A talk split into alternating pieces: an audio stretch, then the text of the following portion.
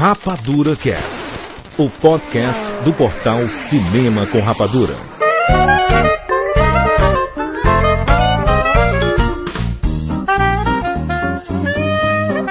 Nossa, peraí, será que já tá gravando? Esse microfone tá ligado? Alô? Ah, ah, ah, tá gravando, que maneiro. Aí, aqui é o Johnny Bravo. Sejam bem-vindos, seres rapadurianos de todo o Brasil. Está começando mais uma edição do Rapadura Cast. Que sinistro.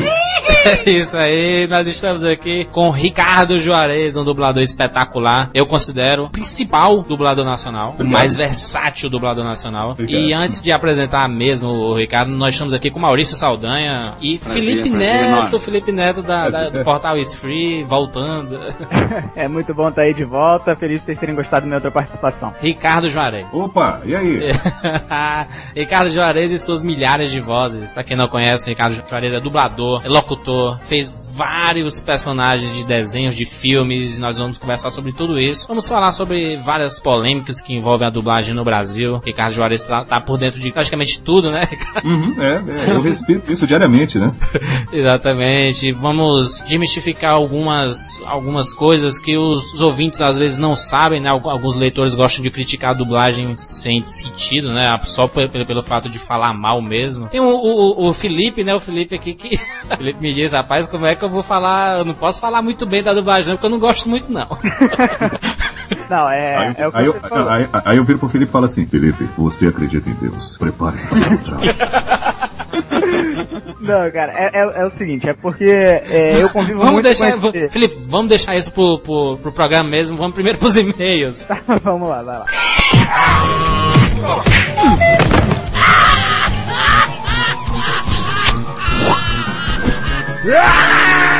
E-mails.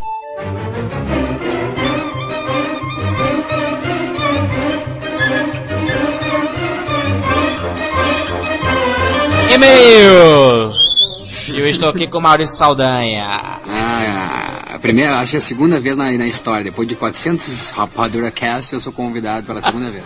Exatamente. Maurício Saldanha, nós. Uma bela surpresa essa semana foi a escolha do diretor do filme O Hobbit, Guilherme Del Toro. Guillermo, né? Guillermo Del Toro.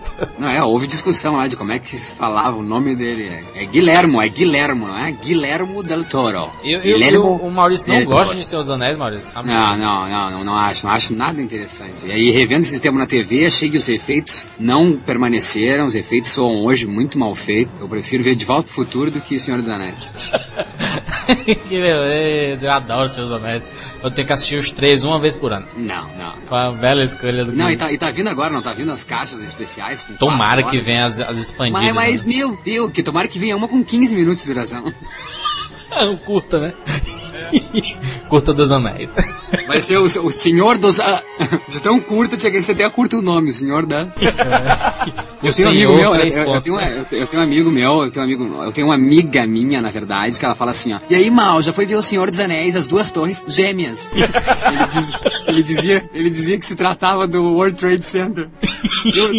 Eu, não se trata de World Trade Center nada, tia, é um filme de fantasia. Não é, é, é- é o Senhor dos Anéis, as duas torres gêmeas. Eu não tenho gêmeas, ele tem.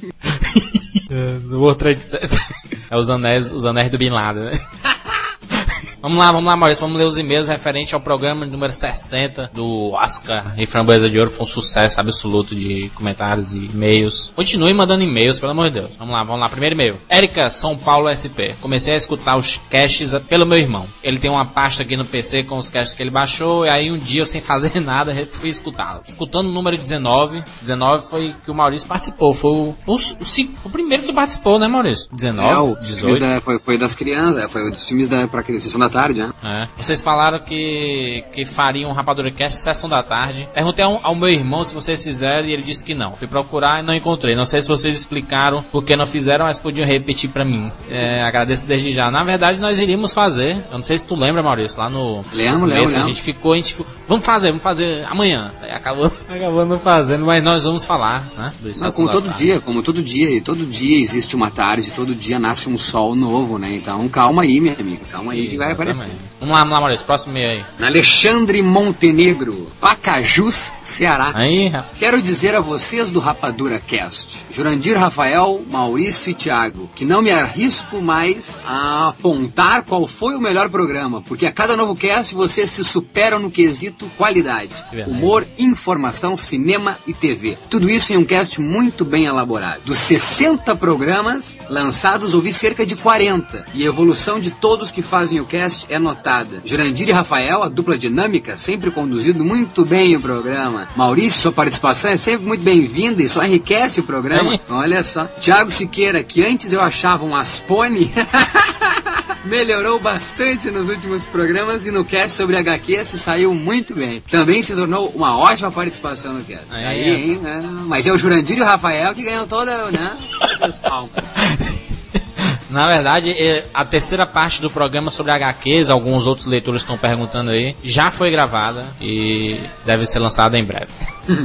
e próximo e-mail, Alex- Alessandro Correia, 25 anos, Fortaleza, Ceará. Isso é curtinho. Caras, com a morte do Heath Ledger, Batman pode sofrer alguma alteração? Pois pelo que entendi, o Coringa neste filme vai ser só coadjuvante. E só no terceiro filme seria o vilão principal. Na verdade é o contrário, né? O Coringa é o foco nesse, no Cavaleiro das Trevas E o Harvey Dent, que seria o... e o Harvey Dent que vira os duas caras, né? Ele seria o foco do próximo. Eu acho, eu, acho que, que o, a- a- o Batman pode sofrer com uma altera- alteração. Sofreu todas, vai sofrer todas as alterações. Não vai nunca mais poder ter o Coringa como o head do Heath Ledger. Então E é... pode ter o maior, o maior vilão da, da história do, da série dos heróis, assim, né, cara? O, pelo menos o Vai Heath ser Ledger. maluco, vai ser maluco, vai ser maluco a gente entrar no cinema pra assistir um filme vendo uma interpretação que já nos trailers estamos vendo que vai ser do cacete e nós entender que esse cara não pode estar numa possível sequência. Então é, vai E, o- e o estranho. pior de tudo é que se ele acabar morrendo nesse filme, no Cavaleiro das Trevas, vai, vão ser os comentários, né? Ah, ele morreu no filme, mas morreu na vida real também, né? E não sabemos, né? Ninguém sabe. Tomar, ninguém baixa esse filme, por favor, vamos ver no cinema, até por respeito ao Heath Ledger, né? Vamos ver no cinema. Se você não assistir esse filme no cinema, você vai estar violando o- os princípios morais da conduta da ética. Não, que seja a missa de sétimo dia, nós todos no cinema vendo o Heath Ledger. Exatamente. Vamos lá, vamos lá, Maurício. Próximo aí. Gustavo, Gustavo Ferreira,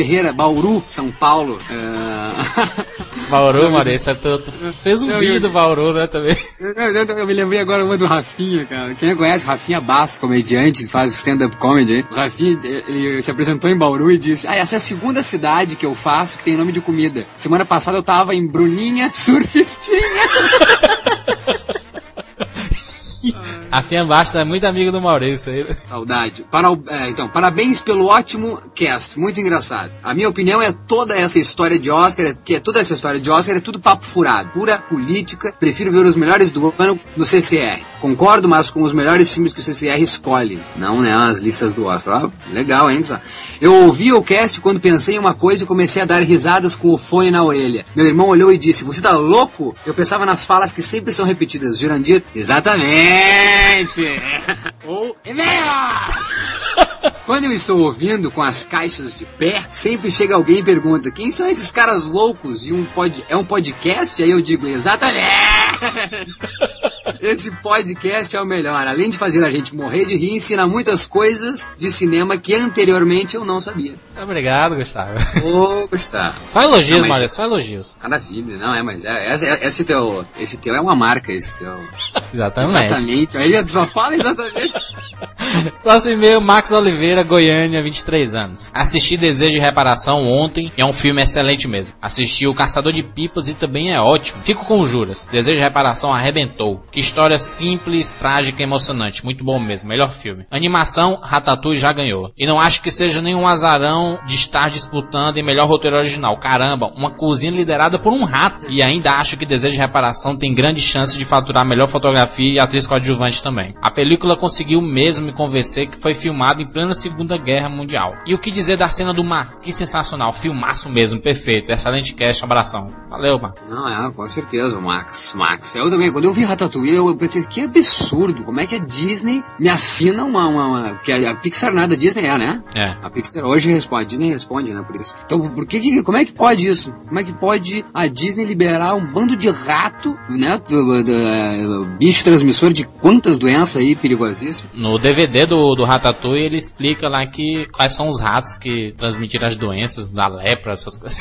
Ah, Não, mas e, e- e ainda assim é, conquistou o mundo inteiro. É absurdo. Vamos lá. É, Juliano Aragão Pessoa. Ó, o Juliano tá sempre aí nos nossos comentários. É, Fortaleza, Ceará, 22 anos. Tanto esse programa quanto o do Globo de Ouro foram muito bons. É muito engraçado vocês discutindo amigavelmente, às vezes nem tanto, sobre os filmes. Tive que tomar cuidado para não rir muito alto e acordar o povo aqui de casa, que eu ouvi era mais ou menos uma e meia da manhã.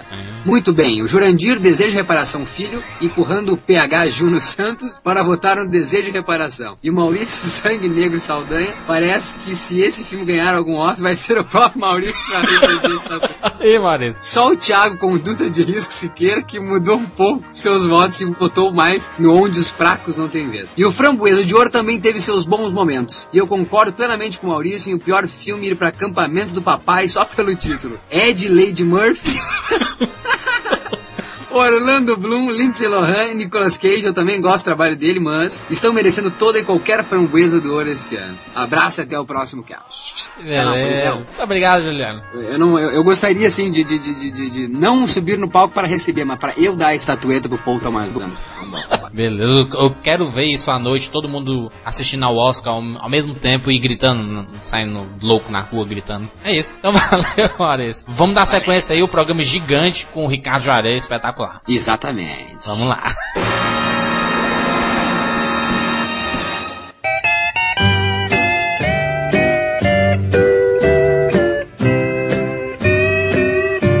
Estamos de volta. Fala aí, Felipe. Você gosta ou não da dublagem brasileira? Da dublagem nacional? Cara, é, é o seguinte, eu, quando eu falei pra você antes da gente começar esse podcast, que eu falei pra você que eu, que eu tinha sérias críticas a respeito da dublagem, é principalmente no universo dos seriados, né? Que é, que é o, o ambiente que eu tô mais habituado. Uhum. Que é esse universo relacionado às séries. E o trabalho de dublagem relacionado às séries no Brasil, infelizmente, deixa muito a desejar. Não sou só eu que falo isso. É, é pelo menos 99% dos fãs reclamam, falam muito mal da dublagem brasileira em relação a isso. Provavelmente o Ricardo já deve ter feito aí é, participações em seriados, não sei. Já fez, Ricardo? Já, com certeza. É, Já fiz vários. O pessoal reclama muito, cara, é porque tem muita coisa, não dos dubladores em si, é em relação ao que eles passam pros dubladores mesmo, entendeu? Por Uhum. exemplo, tem muitas coisas que são, que são mal traduzidas, que são mal interpretadas, assim, pra, pra, pra dar pro dublador fazer, entendeu? Eu sei que o trabalho de dublagem brasileira, os dubladores em si, normalmente são bons, né? A exceção quando a Globo decide com dubladores pra 50 filmes diferentes, é, mesmo assim, deixa a desejar é em relação às séries, é principalmente em relação aos roteiros dublados, entendeu? É isso que o pessoal reclama muito. Não, mas, eu, mas eu, eu só acho que uma coisa que, que, que não, a gente não pode negar, ah, Felipe, é, é o, o que eu quero dizer é que a gente é, cresceu ah, assistindo, a gente aprendeu a gostar do audiovisual com a dublagem. A gente às vezes esquece disso, porque a gente, ah, hoje eu assistindo Lost, eu sou fã inveterado de Lost, por exemplo, eu não quero assistir os meus personagens falando em português. Talvez até seja uma birra minha ou não, que sim, de fato, eu, eu, eu, eu, alu- eu alugo em DVD, ou eu, agora, só que eh, eu não posso negar que eu aprendi a gostar de audiovisual e de filmes, e, eh, os filmes que eu aprendi a ver na própria Globo, a gente viu dublado. A gente viu dublado esses filmes todos, então eh, esses dubladores estão no nosso inconsciente e com muito carinho. Eu não posso negar que o, o trabalho de qualquer dublador, eu agradeço por eles me, me viabilizarem o áudio do cinema? Não, eu concordo totalmente, Maurício. É, até por essa questão da gente ter crescido ouvindo determinados dubladores, determinados filmes dublados, é, as vozes ficaram muito marcadas, muito marcadas. E por não ter acontecido uma renovação muito grande dos dubladores, quer dizer, você ainda ouve os mesmos dubladores em vários e vários filmes diferentes, entendeu? Essa é uma das minhas principais reclamações. Agora, eu devo muito à dublagem, sem dúvida. Todos nós, todos os brasileiros devem muita coisa à dublagem, principalmente quando a gente é criança, que a gente não tá preparado para esse tipo de coisa. Mesmo assim, a gente se introduz no mundo do audiovisual exatamente por causa da dublagem. Uhum. Se não existisse, a gente não teria essa introdução. E eu, eu, eu só queria também dizer que ah, o meu grande problema que eu tenho, já mencionado em outros ah, podcasts aqui do Rapadura, que é eu não, o que eu não aturo, Ricardo, Felipe Ah. já sabe, e Felipe, o que eu não aturo é é que esses desenhos animados sejam dublados por atores conhecidos publicamente. Nossa, eu não conheço, eu não conheço tua imagem, Ricardo. Não conheço e vibro vendo Johnny Bravo. Talvez por isso, porque eu não tenho a tua imagem. Agora, se eu soubesse que o Rodrigo Santoro dubla o Johnny Bravo, faz a voz do Johnny Bravo, talvez não teria o mesmo, o mesmo impacto, tu entende? É só essa minha birra com a dublagem. Quando eles colocam atores conhecidos publicamente para interpretar bonecos, bichos, enfim. Você tá vendo, Ricardo, a quantidade de opiniões diferentes? Sim, sim. E olha, e olha, e olha que, o, que o Rafael tá lá juntando os cacos do monitor, né? Nem tá aqui. Né? É verdade. Bom, brincadeira, brincadeira. Bom, vamos lá, vamos, vamos por parte. Eu acho que assim, essa coisa, a coisa da crítica, eu acho que toda crítica é bem-vinda, né? Bem colocada. É, As críticas na dublagem, assim, eu recebo, eu vejo críticas de, de todo jeito. Tem umas que eu fico até rindo, por exemplo. Teve um dia que teve uma crítica no jornal, falando, a dublagem estragou completamente o filme. Ah, o locutor anunciou, tipo, é, Supernatural, hoje, nove da noite. Aí no lettering, aquela letrinha que aparece embaixo, tava 10 da noite. A dublagem estragou. A dublagem? Não era a narração da chamada falando do Supernatural no canal? É. Era uma narração, entendeu? Então quer dizer, outra coisa, ah, ah, ah, o que estava escrito na legenda não dizia, não tinha a ver com que o ator falava em inglês. A dublagem mais uma vez estragou. Existem críticas assim. O que eu acho que é viável, a crítica que é viável, ah, tem muita coisa que me incomoda. Eu, eu já morei nos Estados Unidos, eu falo inglês, eu fico muito incomodado com tradução. Já teve coisas que eu peguei em tradução que eu olhei e eu falei, não é possível. A pessoa, na hora de traduzir, essa a, a dublagem, quando você escuta no começo, versão brasileira, estúdio, tal, tal, tal. A dublagem é uma versão, não é uma tradução. Sendo assim, o que acontece? Você tem que adaptar o texto, sim. Você não pode é, simplesmente é, aquela coisa de seguir fielmente, não pode mudar a obra. É, é, os americanos adoram quando a gente adapta. No caso aí, vocês conhecem muito bem o, o Guilherme Briggs, que faz, fez o Freakazoid. Ele recebeu uma carta, tá? Né, Deu uma carta ah, dizendo que ele tinha liberdade para usar termos brasileiros, ah, gírias brasileiras, porque o Freakazoid é um desenho louco, né?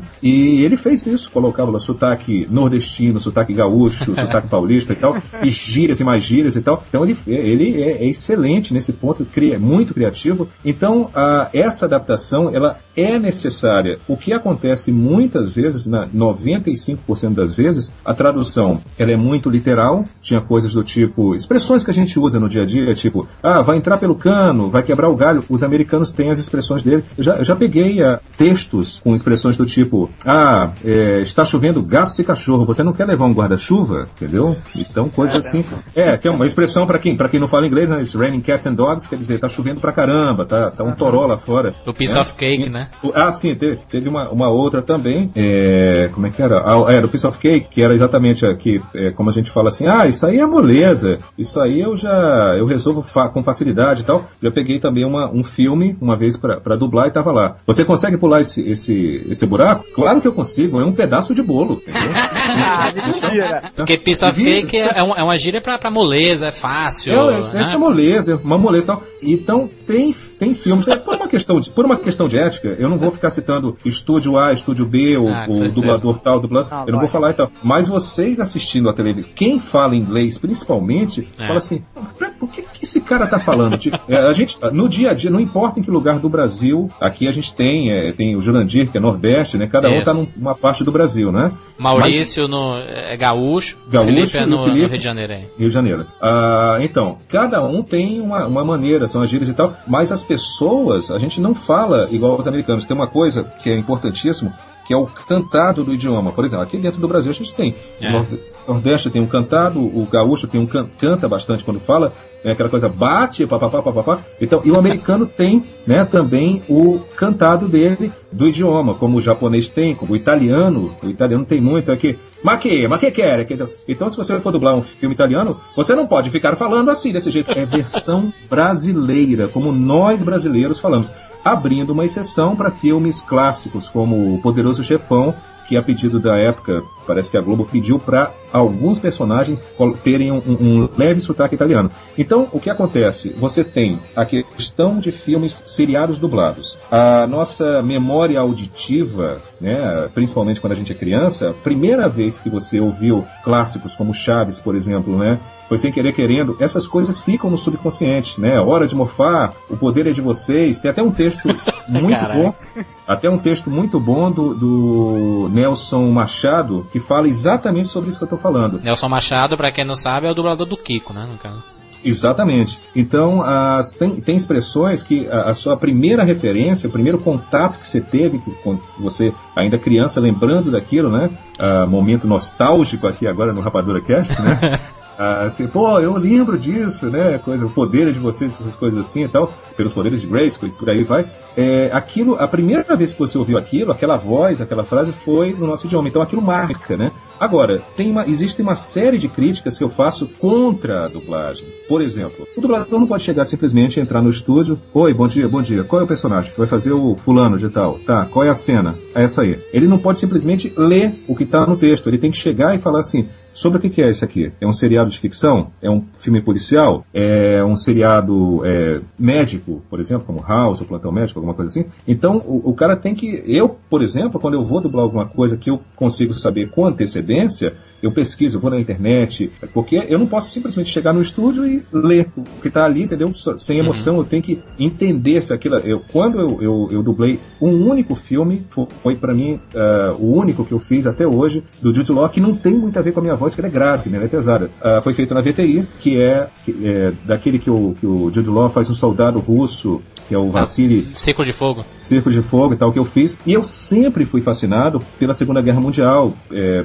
quando eu, eu, cheguei a viajar, tive a oportunidade de viajar uhum. uh, ah, para a Europa uh, uh, no ano retrasado, e cheguei aí aos bunkers alemães lá, que foram invadidos e tal, tem até bala de marca até hoje. Então eu sempre gostei dessa parte da história. Fazendo isso, né, quando eu soube que ia fazer ele, eu comecei a pesquisar, a ler e tal, e né, vi a foto do Vassili e falei, pô, o Vassili é feio pra dedéu, por que eles escolheram o Jude Law para fazer ele, né? Aí comecei a pesquisar para entender como é que ele era, é, de onde que ele veio, a família dele e tal. Por quê? Para eu tentar construir o personagem para chegar ali e não apenas ler, né? É, mas então, na prática não acontece isso, né? Muita gente acaba fazendo isso que você falou. Chega no estúdio, grava, porque tem que ser rápido e, né? O que o Jurandir falou logo no início foi o seguinte, é que você realmente, de fato, é um dos principais, se não o principal, aí, dublador, o principal nome do mas país versátil. em relação à dublagem. Exatamente. Agora, é, isso não se faz simplesmente com talento. Isso se faz uhum. com muito trabalho, cara. Muito trabalho mesmo. Por exemplo, eu já fiz teatro, eu já tive que fazer laboratório laboratório, de pesquisa de personagem, etc. Eu sei o trabalho que é e eu sei que muita gente não faz, entendeu? Tem muita gente com talento por aí desperdiçado que simplesmente não vai fazer isso tudo que você faz, cara. E eu é, realmente é, me sinto muito feliz de saber que você faz esse trabalho todo é, e gostaria que todos os outros dubladores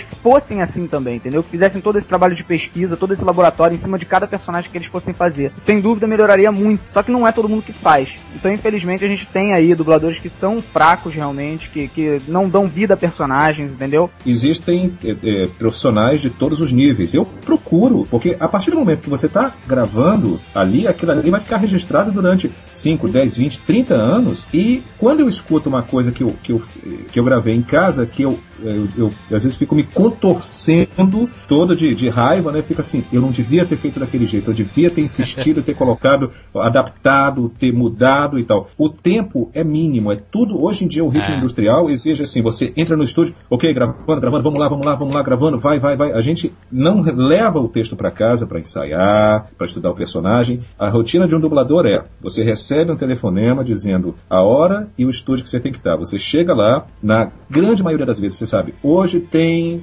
uh, o filme tal. É, e quando é um longa-metragem, você simplesmente fala, ah, eu vou dublar um, um, longa. Chega lá, ah, é aquele ator que eu já tinha dublado em outro filme, o Will Ferrell, ah, que legal e tal. Quando eu sei com antecedência o que, eu sempre pergunto, o que que é? Sobre o que que é? Quando eu soube que ia fazer o, o, o Sr. Bennett no Heroes, eu quase, quase caí para trás, né?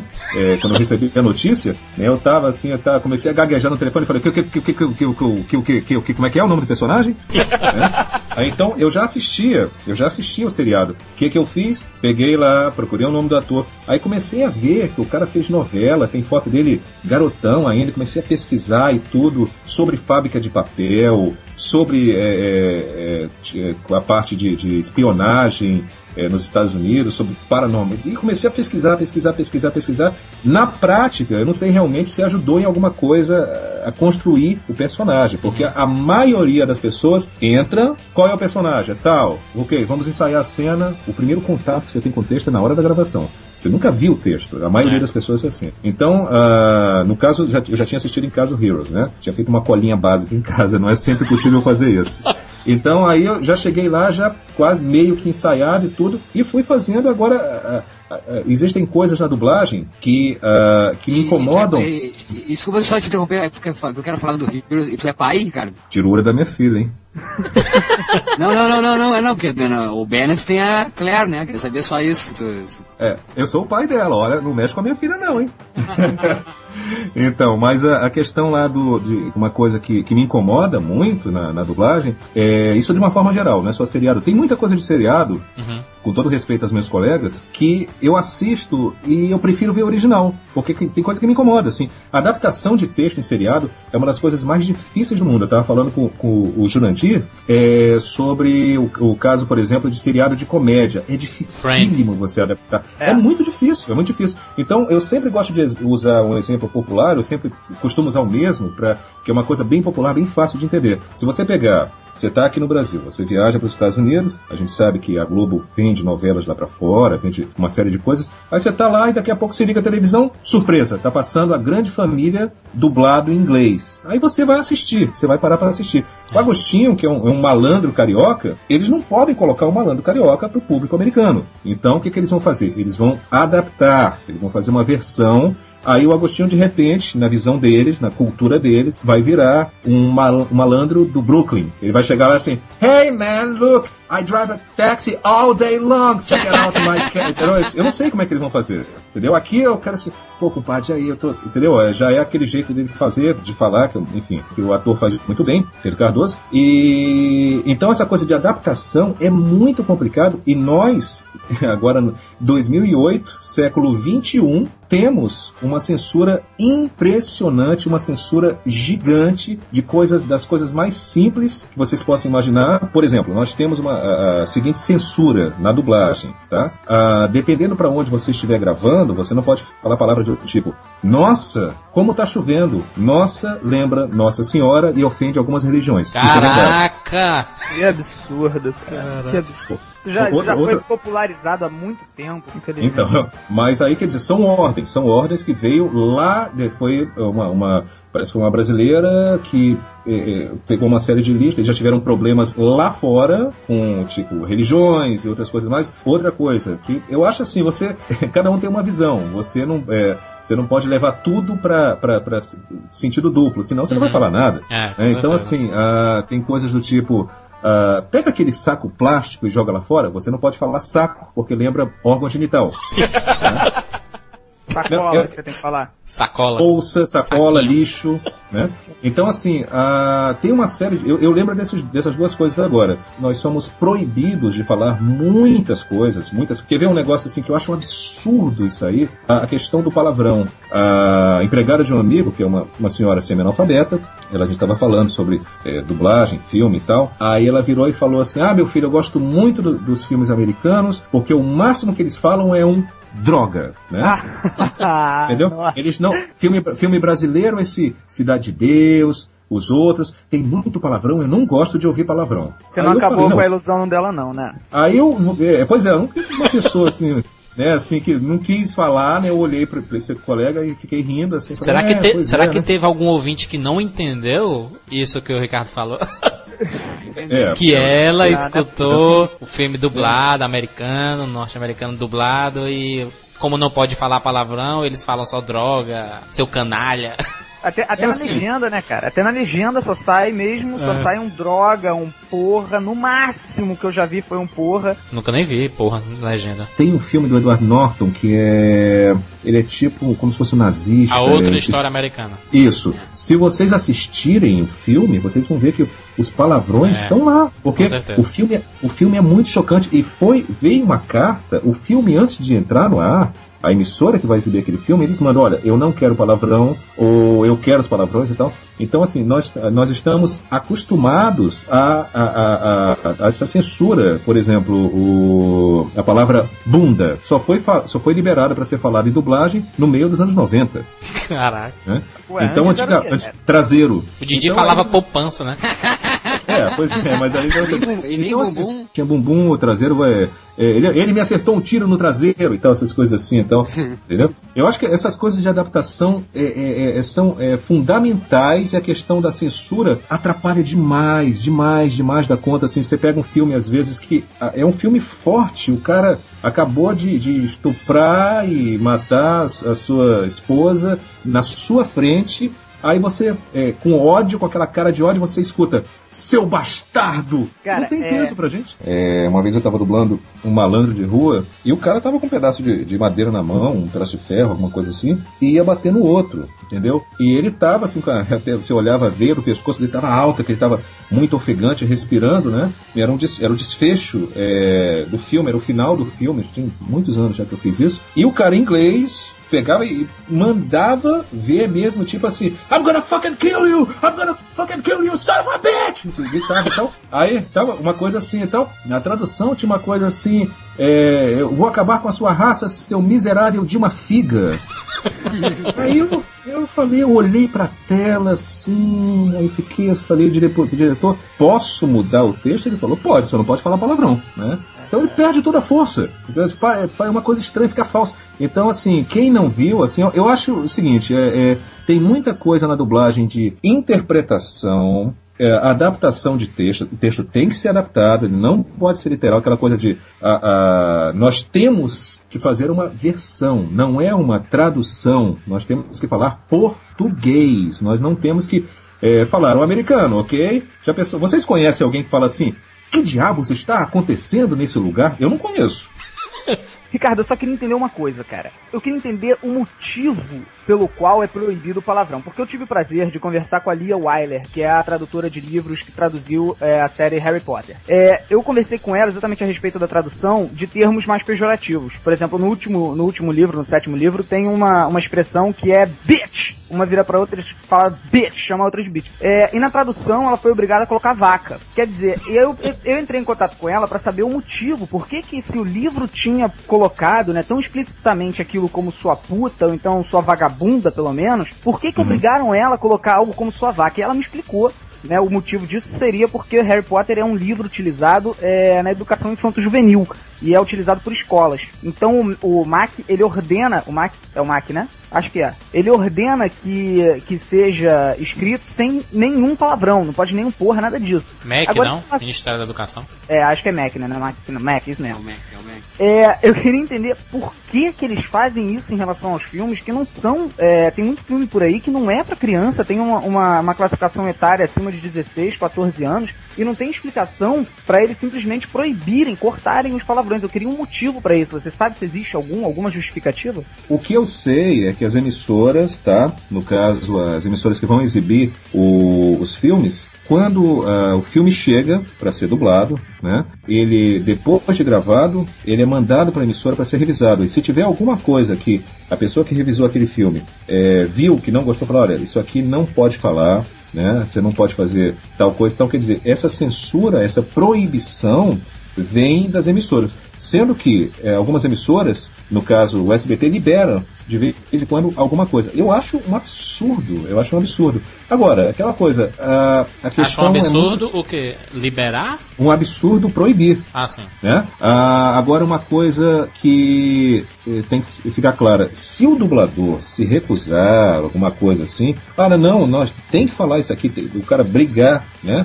Na mesma hora é substituído. né? Na dublagem não existe a- aquele, o, o insubstituível. Mas quem nunca viu a Globo passando a tesoura em cena de sexo nos filmes, é. O Top Gun, cara, o, o Top Gun é um, um Caso clássico, tem uma cena lá que o Tom Cruise tá, tá com, a, com a professora lá, né? A, a tenente lá. E eles ficam lá se lambendo, como o Maurício fala.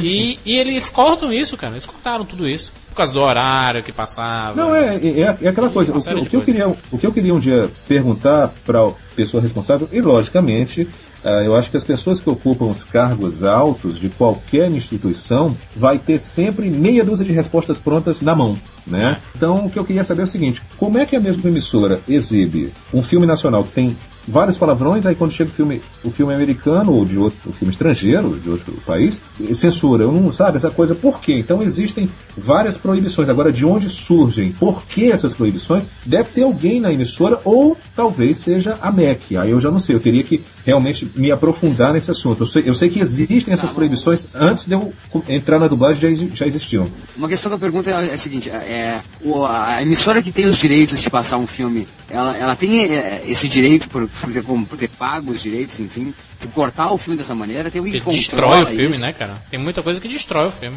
Eu acho que eles não são bobos, né? De forma alguma. Então, quando é feito o contrato, eles devem colocar. Eu posso cortar os créditos no final? Você- vocês podem ver. Todo seriado acabou, rodou só 5 segundos de crédito, fade. Vinheta do, do- da emissora. Só em TV a cabo que roda o crédito até o final, né? Então, ah, eu acredito que, respondendo aí a pergunta, quando a emissora compra o seriado, compra o filme, eh, eles devem colocar, acho eu, devem colocar alguma coisa no contrato autorizando a modificação do tipo, olha, isso vai ser exibido em horário tal, tem uma cena forte, eu posso cortar? Ah, pode, então, ah, você já comprou o filme e tal. Eu acredito que deve ser assim, porque, na verdade, assim, as, as pessoas me perguntam coisas, é muito comum assim, ah, vai vir aí Madagascar 2. É, você já, já tá sabendo como é que vai ser a história? Eu falei, não. ah, você não tem contato com a DreamWorks, com o Spielberg? É. Eu falei, não, nenhum. Nenhum, o cara nem, ele nem sabe que eu existo, entendeu? Ele sabe que eu existo. Tem um brasileiro que dubla a voz lá do Melman e, acabou, né? Mas a então a, a gente não tem contato. O contato é você entra no estúdio, você grava o personagem e vai pra casa. E, e muita gente fala: "E aí, quando é que vai passar?" Não sei. Vai sair em DVD? Entendeu? Às vezes eu dublo, eu não sei não, nem qual é a emissora que vai passar. Entendeu? Eu fico. essa Se é que vai aí? passar, né? É, às vezes ah, tem casos, que- tem coisas que a gente quer que ah, são compradas e a gente não sabe quando vai passar, se vai passar, enfim. Enfim, nós fizemos uma. a- a- Acho que esse início, na verdade, foi teve uma abrangência muito grande, né? E nós eu acho que tiramos dúvidas de vários ouvintes em relação a vários assuntos. né? Então, vamos falar de Ricardo Juarez. Ricardo Juarez, é, ele. Presente. Ricardo Juarez já começou há quanto tempo na, na, na- dublagem, Ricardo? Eu comecei na dublagem em 1990, foi quando eu tirei meu registro profissional de ator. Eu, na verdade, eu sempre. eh, quando eu cheguei nos Estados Unidos, vou voltar um pouquinho no tempo aí, 88, eh, eu pensava, eu tinha acabado de voltar de viagem, tinha morado lá. Aí eu falei, o que, que eu vou fazer? Meu pai eh, era piloto de avião. Aí ele era piloto, aquela coisa, na época eu pensava, não quero ser piloto, aquela coisa toda. Aí eu gostava de idiomas, aquela coisa, comecei a me interessar por diplomacia. Eu pensei em ser diplomata, né? Diplomacia e tal. E na cabeça, na época, tinha um garoto de 18 anos, que era quando eu tinha na época, 17 para 18 anos, ah, eu falei, ah, vai ser legal, vou viajar, vou passear, vou ganhar em dólar, vai ser muito bom, né? E aí, quando eu vi que não era nada disso, você tem que estudar muito, é uma coisa dificílima, a pessoa tem que ter no mínimo dois, três idiomas, tem que ser um crânio mesmo e tudo. Por acaso, fiz uma visita na extinta Rádio Cidade do Rio de Janeiro, comecei a me interessar ali por locução e tudo, aí comecei a fazer cursos, esse cursos de locução e tudo, mas eh, na época as pessoas falam muito de, ah, sua voz, papapá. Eu não tinha voz. Se, eu- se- se eu tivesse aqui agora como mostrar, eu tenho um vídeo, algum dia eu vou colocar no YouTube, eu acho. Eu com 17 anos, todo mundo que escuta isso fala, não, isso aí não é a sua voz, né? Porque a minha voz, era, minha voz era, não tem nada a ver, era mais fina, eu falava pra dentro, entendeu? É, então, ninguém entendia. tá? Eu tava do lado de, de alguém, assim, às vezes, no lugar silencioso, eu falava uma coisa, a pessoa falava, o quê? Hã? Né? É, eu falava pra, eu falava baixo, aquela coisa toda. Então não tinha jeito de locutor, não tinha nada. Na minha família, eu sou o único que, que enlouqueceu e resolveu trabalhar né, com isso, né? E eu comecei a fazer curso e tal, mas aquela coisa, a voz começou a mudar, mudar, mudar, mudar, mudar. E começou a ficar como, mais ou menos como tá hoje. E só que sempre fica- essa coisa de, às vezes, você ter uma voz mais grave, uma voz, entre aspas, mais bonita, que chama atenção e tal. Às vezes, você no começo, você não tem um controle. É como se você dirigisse um Fusca a vida toda e no dia seguinte, depois de 10 anos dirigindo Fusca, você pega um BMW. Você vai acelerar um pouquinho, o carro vai embora, você bate. Como eu, uh, houve essa mudança de voz, uh, da voz, uh, minha voz era fina, começou a mudar, mudar, mudar com 18, 19 anos, as pessoas, você tá gripado? Você tá meio fanhoso? Você tá falando meio assim e tal, aquela coisa.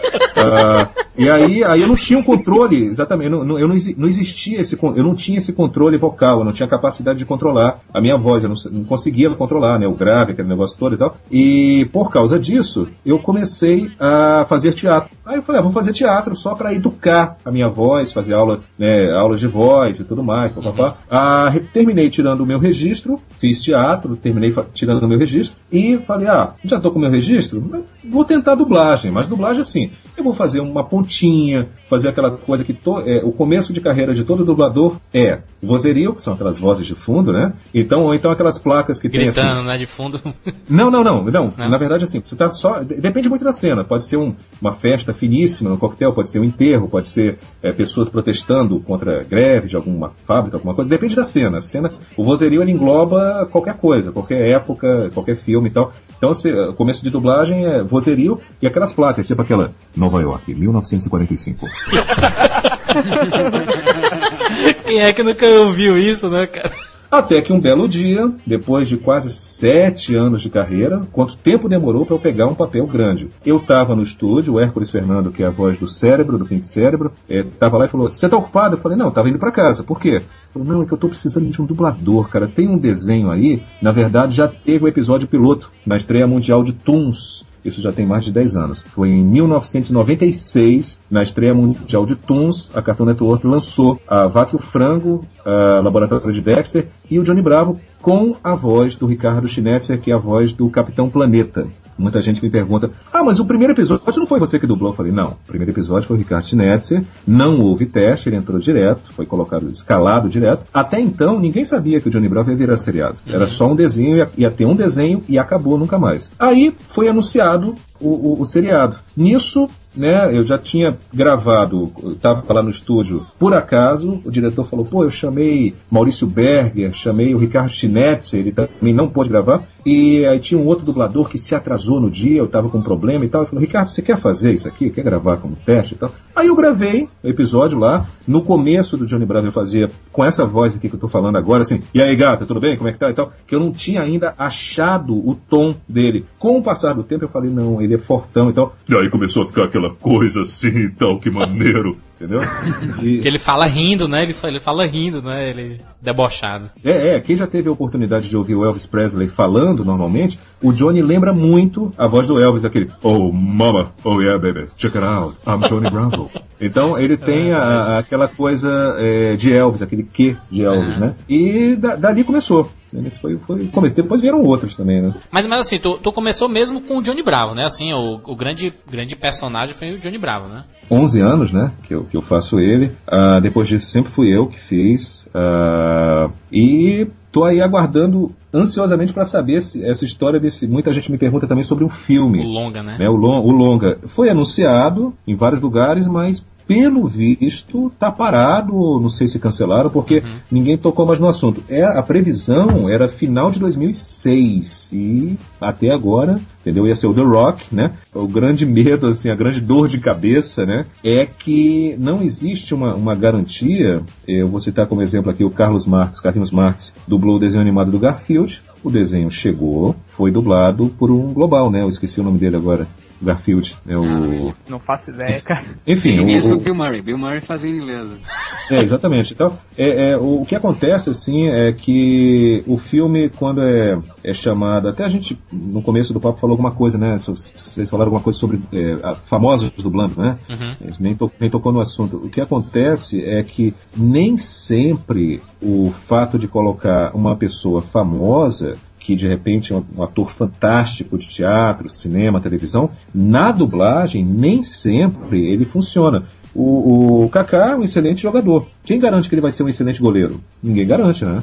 É, então, é, é na, então, quer dizer, não existe uma, na minha, na, na minha visão, eles gastam muito, muito mais dinheiro usando uma pessoa famosa, logicamente o cachê é muito superior ao nosso, porque a foto daquele artista que tá, dublou o filme, que está fazendo a novela, aquela coisa toda, vai ser espalhada aí em outdoors, em tudo que é lugar, pôster de cinema e tal, vai ter entrevista coletiva em cima dele ah, que, vai ser... O que, o que tá querendo dizer então, Ricardo, é que é muito diferente o trabalho do ator para um dublador, é isso? Se tu botou o Kaká como goleiro, é isso. Exatamente. É diferente Tem o trabalho. É diferente o trabalho.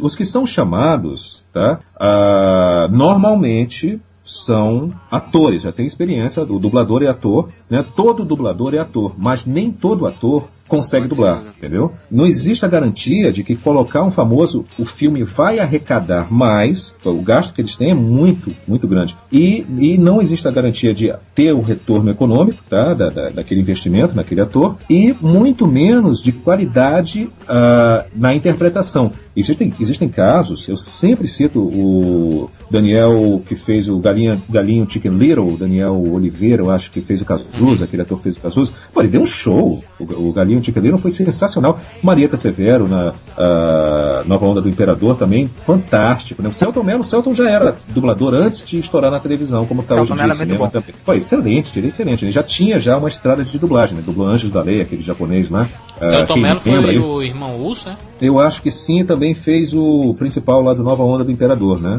Então, então quer dizer, ah, tem casos aí. Não, mas o, o, o, o- irmão dele também, né? O irmão de Celto Mello fez até o DiCaprio no Titanic, né? Chegou a fazer, exatamente. Então, quer dizer, ser ator não é o suficiente para fazer dublagem. Na dublagem, nós temos dubladores que estão há 30 anos, aí pergunta aqui, o que você já fez? Ah, eu fiz aquele, aquela pontinha, eu fiz um vozerio, eu fiz tal. Então, é, é, na, na televisão também você tem aqueles atores que você vê sempre fazendo novela, o cara já está lá há 50 mil anos, mas ele nunca desenvolve, ele sempre faz delegado, faz faxineiro, motorista, né? É, independente da cor ou idade, isso não tem nada a ver. Ah, é realmente a- a- a- o talento de ator, as chances, oportunidades que surgem e tal. Agora, existem casos de famosos que ficam muito legais e alguns casos, ao meu ver, não ficam. Fica uma coisa, é, é, você fala assim, pô, não tá legal, ficou estranho e tal. Então, às vezes eles procuram um ator que parece fisicamente com o, o personagem desenho animado. Se fosse assim, eu tava ferrado. A pessoa, eu não tenho nada a ver com o Johnny Bravo. O Bussunda foi chamado pro, pra, pra fazer o Shrek, né, naquela época. Enfim, é, eu nunca gostei do, do resultado do Shrek com a voz do, do Bussunda. É, deve ter muita gente aí que gosta, mas eu particularmente não, identif não achava que batia, eu não achava que o Bussunda assim dava muita vida pro Shrek em relação ao que é o Shrek no, no legendado. Mas enfim, eu acho que com a mudança, né, infelizmente aí o Bussunda é, acabou falecendo e teve essa mudança, veio outro dublador. Cara, eu achei que ficou muito melhor. E esse dublador novo do Shrek não é um cara famoso, né? É um cara que realmente é um dublador já de, de longa data, não é isso? É, o Mauro Ramos, Ram- Mauro Ramos é o Pumba do Rei Leão, né? E o Mauro já, já dubla, já, não sei, acho com certeza mais tempo que eu. É um dos melhores do Brasil. Ah, na época que ele fez o Rei Leão, a Disney chegou e falou assim, pegou pro mundo todo, né? Itália, Japão, Alemanha, França, ah, e falou assim, a referência que nós queremos que vocês façam a dublagem é igual a esse cara aqui, esse brasileiro aqui. Ele foi referência no mundo Caraca. todo. É, pra você ter uma ideia. E tem uma historinha aí que não é novidade pra muita gente, eh, que já tá na internet essa história, mas que eu vou compartilhar com vocês aqui. O Shrek 1 foi dublado pelo Mauro Ramos. Aí todo mundo, como assim? Né? Vou explicar. O Shrek 1 foi dublado o filme foi todo gravado pelo Mauro Ramos. Ah, quando estava para ser lançado, aí a DreamWorks falou: não, não, vamos, vamos pegar uma celebridade, porque tem que ser uma celebridade, celebridade, lá, lá. E aí o que aconteceu? Na hora de gravar, colocaram fone de ouvido. Normalmente nós escutamos o som original, no caso em inglês. Colocaram a voz do Mauro Ramos pro Bussunda ouvir. Bussunda, tá ouvindo aí uma voz portuguesa? Tô. Tenta imitar ele, tenta fazer parecido com o jeito que ele tá falando aí. E ninguém nunca soube quem era Mauro Ramos até agora, recentemente, né? Então, ah, mas assim, eu acho que até uma, uma- o Bussunda, excelente comediante, mas ah, realmente em termos de interpretação, não é a coisa não, não, não, não, é, não, não ficou muito legal. Não- eu não gostei muito. E se a gente for pensar bem, se essa coisa de. Eu acho que. Eu posso estar enganado, mas eu acho que isso é mania de brasileiro. Essa coisa de escolher alguém que parece com o personagem. O dublador americano do Shrek não tem nada a ver com ele. Nada, né? É O Mike Myers, né? É. É, o Mike Myers, nossa, nada a ver. Pois é. E ele não faz muito estardalhaço, né? Assim, o Shrek do Mike Myers é, é tranquilo, né? Como se fosse um. Não, acho um grande exemplo também é o dublador do Roger Rabbit. Vocês, Uhum. vocês conhecem o, o americano, o dublador americano Roger Rabbit, incrível, assim, o cara, o, o cara é tão, é, o cara, acho que ele incorporou tanto a ideia de, de, de- ficou apaixonado pelo personagem, que tu vê o cara falando, ele parece um coelho, cara. Cara, Ele o- parece um coelho. Ele, ele, ele tem uma cara de maluco, eu já vi ele em alguns filmes aí. É, o É, bem caso malucão, do, né? é o caso do Ed Murphy também com o burro do Shrek, né? Que eu acho que é um trabalho impressionante. Eu acho muito bom o burro em inglês. Eu achei interessante também que quando eles fizeram a dublagem, eles colocaram o dublador do Ed Murphy pra fazer o burro, né? Isso é que é O. Mário, o Mário Jorge, o Mário Jorge que faz ah, também. O Mário Jorge fazia aquele Krang do Tartarugas Ninja, né? Ah, vocês lembram de Tartarugas, né? Lógico. Ah, É, É, pois é. Então, foi a época que eu, que eu queria ser dublador e imitava todo mundo ali. Falando nisso, Ricardo, é, no começo do programa eu disse que você é um dos dubladores mais versáteis que eu, que eu já, que eu já escutei, que eu já ouvi. Por quê? Porque o, o seu timbre de voz é diferente dos outros. Uhum. Você tem essa voz já diferente. Mas você consegue mudar essa voz como ninguém. Então eu queria que tu fizesse um, um contraste. Tu já fez o, o Johnny Bravo aqui. Peraí, peraí, peraí, peraí, peraí, peraí, peraí, peraí, chama as crianças, crianças venham para a sala, crianças venham para a sala. Essa, Mamãe essa é a hora que papai todo, chama o trem aí, chama a criança. essa é a hora que todo mundo tá esperando, vamos lá.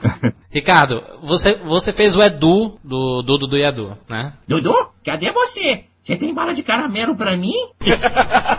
Genial. Eu vou, eu vou fazer uma, uma, uma brincadeira aqui com, com o Ricardo. Eu não- estava combinado isso, mas eu vou, eu vou pedir para que tu imite al- alguns personagens e mesmo que, não, que você não seja o dub- o dublador oficial deles, mas eu sei que você sabe fazer. Então, ah, ah, eu quando, quando eu queria dublar, é, tá no meu começo de carreira, eu como é que eu treinava? Como é que eu, eu não, não tinha em casa? Eu, eu e Guilherme Briggs ficamos dois anos, é, tinha dois videocassetes na época, isso aí era final dos anos 80, e a gente ficava com dois videocassetes, aperta o play, aperta então, os efeitos sonoros eram feitos na hora, a gente batia a porta, era a porta do meu quarto, pá, batendo mesmo, essas coisas, e a gente treinava muito ali, aquela coisa, né, e tal, já, já, já começando a me entusiasmar com dublagem, e eu treinava essa coisa de mudar a voz, imitando os meus ídolos, que hoje são meus colegas de trabalho, então, né, o que vocês vão ouvir agora são homenagens a dubladores que eu, que eu ah, imitava, que eu, não sou eu que faço, não sou dublador oficial, mas que eu, que eu gosto muito de imitar em forma de homenagem. Então, por exemplo, o Scooby-Doo descobri que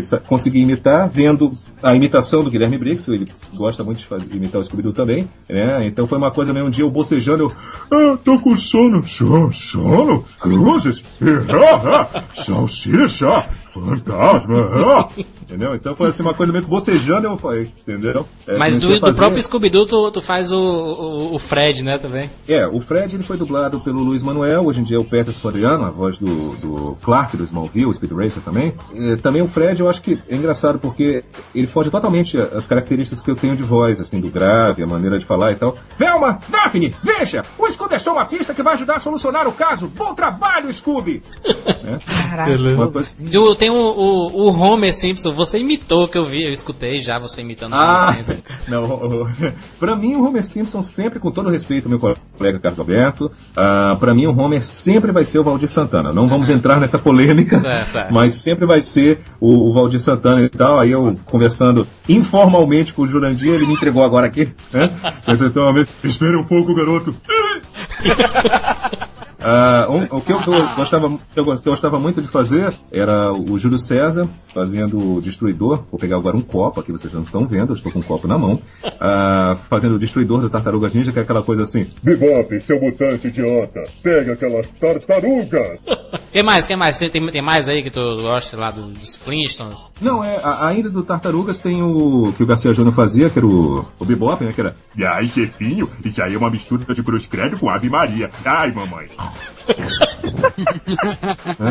Aí é engraçado que quando eu faço as pessoas. Ah, era você que fazia? Eu falo, não, não sou eu. Isso aí na época eu treinava, é só uma imitação. Então, só que assim, é, é, normalmente, por uma questão de. Tem essa. É uma, uma coisa do.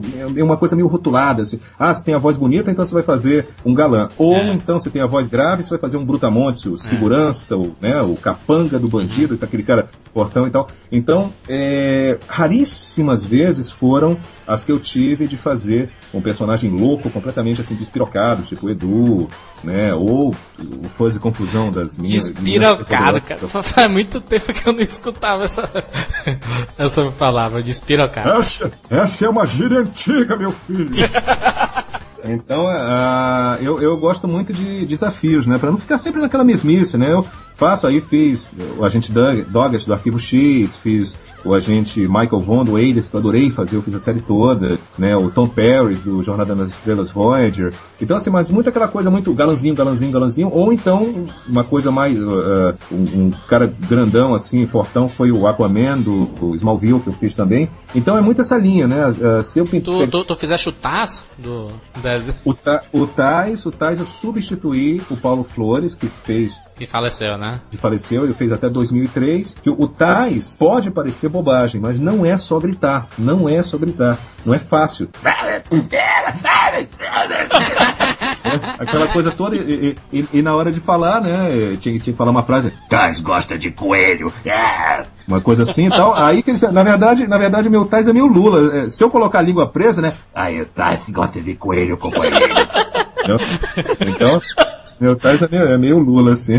E assim, o pessoal deve estar escutando aí o, o Rapadura Cast e, e escutando a tua voz normalmente. E É. de- deve estar lembrando de algumas vinhetas que tu, tu, tu fez, É. algumas apresentações, né? De... Eu, eu, fa- eu fa- eu faço bastante coisa, né? É, de locução, eu é, já fiz férias nos canais da Globosat, no é, Sport TV, GNT, aquela coisa tipo Campeonato Paulista, São Paulo e Palmeiras, hoje, nove da noite, no Sport TV, né? Essas coisas assim. Aí eu fiz férias lá, é, no- já fiz locução cobrindo férias também no video show, né? Ah, se você gosta de falar de cinema, o Rapadura Cast vai mostrar pra você o que acontece no video show, né? Também fiz férias Ah, na isso sim, video eu show. sabia. Eu ia falar que eu tinha, tinha ouvido no vídeo show. show, cara. Show. Ah, ah. Show. Aí eu, eu Digimon, né? Tu fez Digimon também, não fez? Digimon, né? Finalmente os dias escolhidos chegaram ao Digimundo. Mimi e TK, né? Aquela coisa né? Aí tem vários personagens que eu gosto de imitar. Eu sempre gostei de imitar desenho animado. Já fiz Tartarugas Ninja aí, vocês viram, fazendo bebop tal. Tem o Rafael também, que é tipo... Ih, o Mestre Splinter não vai gostar disso aqui não. Isso aqui tá uma bagunça. É uma coisa meio assim e tal, que é o Marco Ribeiro que faz. O, o, o Mickey, né, que já foi feito por várias pessoas, que eu sempre gostei muito de imitar. Eu acho que quem faz o Mickey hoje em dia, eu acho que é o Guilherme Briggs, se eu não me engano. É aquela coisa, Ei, pronto. Nini, ah, ei, ah, vamos por aqui. Uma voz meio fininha assim. Os méritos são do Guilherme Briggs. É. Beleza. Comerciais, né, nos comerciais, e agora o que está passando é, todo dia são, eu faço parte, ah, desde outubro do ano passado, é, do setor comercial, produção comercial da Rede Globo. Eu espero por essa vaga na Rede Globo há 11 anos. É o tempo que eu espero para entrar Caraca. lá. Né? Já, já tinha 11 anos que eu aguardava e tal. O que, que é a produção comercial da Globo? Produção comercial é aquela coisa, quando vem um programa, né? Sempre tem tipo assim, Festival de Sucessos, oferecimento Clear. O seu shampoo faz isso, né? Essas coisas assim, né?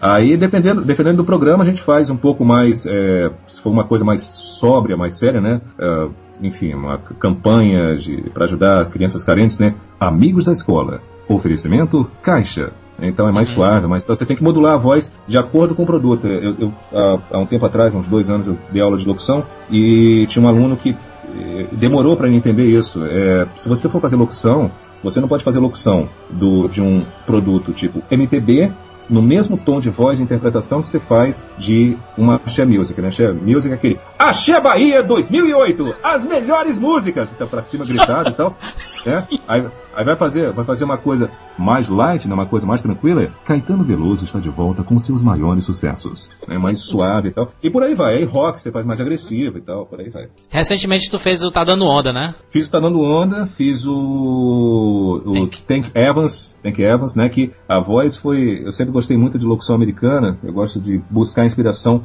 fora das. Né, não apenas aqui, eu gosto de buscar em todo que é lugar. E eu sempre gostei muito da locução americana, aquela. He's back, and now he has a big problem.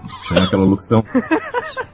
E pra quem não sabe, só, só um parênteses, Ricardo, o, o Tá Dando Onda foi indicado ao Oscar de melhor animação. É mesmo, né? Pô, que legal, legal. Aí eu, eu- eu- e- e- e- e- e entra uma pergunta, desculpa te interromper, Ricardo. Ah, pode falar. Fala, fala, fala bastante mesmo. Eu, eu sou o segundo podcast que eu não consigo falar nada. Não, o outro, o. Felipe, o outro, o Felipe falou o tempo inteiro agora. Olha só, Ricardo, e como é que é? Tu, tu se sente, como é que tu se sente, por exemplo, sabendo agora essa notícia de que o Tá Dando Onda foi indicado ao Oscar, tendo participado disso? Olha, eu fico muito feliz, porque, e, e eu vou ser sincero com você, eu fico até um pouco surpreso, porque a informação que eu tive que o Tá Dando Onda não tinha feito tanto sucesso nos Estados Unidos. Foi a informação que eu tive. Ah, eu fico muito feliz, eu vou, claro, torcer muito pelo filme, né? Ah, eu, adorei fazer o, o Tank Evans, né? Ele tem a- aquela voz... É o vilão do filme, né? É, é o É, vilão do filme, né? É, mas a pergunta que eu quero fazer, na verdade, é se Hum. se sente. é, qual é a diferença de tu tra- uh, participar de uma dublagem de um filme para cinema, ou para um seriado, ou enfim, para um, uma chamada, como tu está fazendo aí o exemplo de comerciais, de produtos. Tem uma diferença quando tu é, quando tu é escalado para fazer uma dublagem de um filme?